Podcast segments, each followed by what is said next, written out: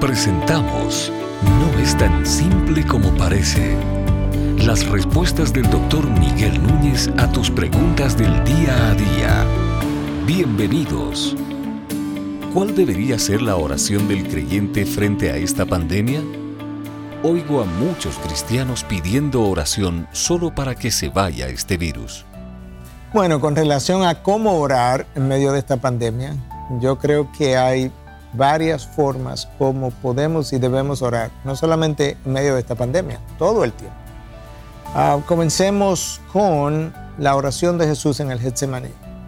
Ah, Señor, si es posible, que pase de mí esta copa, pero que se haga tu voluntad y no la mía. Comencemos ahí.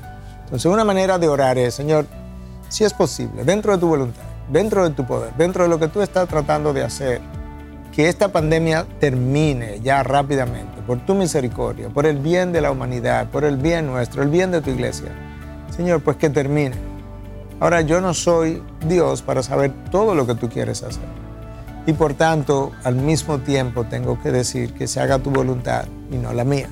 Por tanto, si es tu voluntad que esta pandemia continúe, porque hay cosas específicas que tú estás haciendo que quieres terminar de hacer pues yo te pido que nos dé a nosotros la fe para creerte, la paz para atravesarla, la seguridad de que tú estás en control ah, y al mismo tiempo que aquellas cosas que tú quieres hacer, quizás en mi vida, quizás en mi iglesia, quizás en todos nosotros, se puedan hacer. Ayúdame a hacer introspección, ayúdame a ver de qué manera yo necesito corregir en este tiempo de aislamiento aquellas cosas que necesitan corrección Ah, si tú me quieres usar como instrumento de consolación o como instrumento para ah, la santificación de otros o usar a otro como instrumento para la santificación mía, ah, pues ponme en contacto con ellos de alguna manera, por la vía que sea, ya sea por teléfono, ya sean encuentros casuales, pero que pueda haber dentro de tu iglesia un trabajo que tú estás haciendo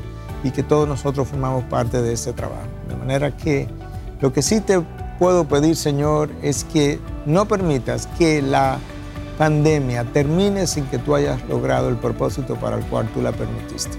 Ahora, con esa oración, lo que estamos haciendo es expresándole a Dios la confianza que tenemos en que sabemos que Él está haciendo algo y que nosotros tenemos el deseo que Él tiene de que esas cosas ocurran. De manera que mi interés primario al, al orar de esa manera no es mi, beneficio, no es mi salud, no es ni siquiera el beneficio de la humanidad. Mi interés primario es que sus propósitos se cumplan. Entonces es mi forma de depositar confianza en su obra en y a través de la pandemia. Yo creo que eso es importante que lo podamos ver, porque por ejemplo nosotros a veces le decimos a Dios, Señor, ten, ah, ten misericordia de mí.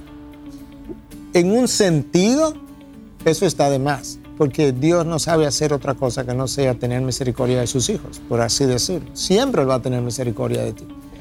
Lo que tú estás diciéndole a Dios cuando tú le dices, Señor, ten misericordia de mí, por ejemplo, por un pecado que tú hayas cometido, lo que tú le estás diciendo, Señor, yo reconozco que pequé, yo reconozco que merezco una disciplina grande.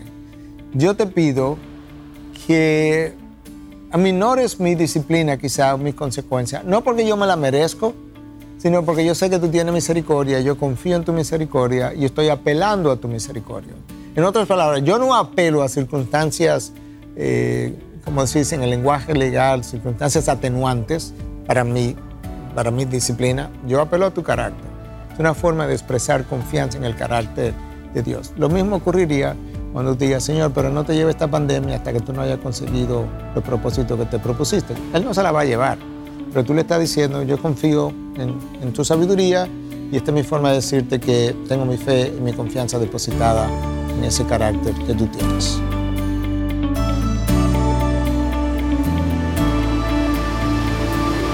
No es tan simple como parece. Es una producción de Ministerios Integridad y Sabiduría. Para más información, visita nuestra página de internet integridadysabiduría.org Gracias por tu gentil atención y será hasta la próxima.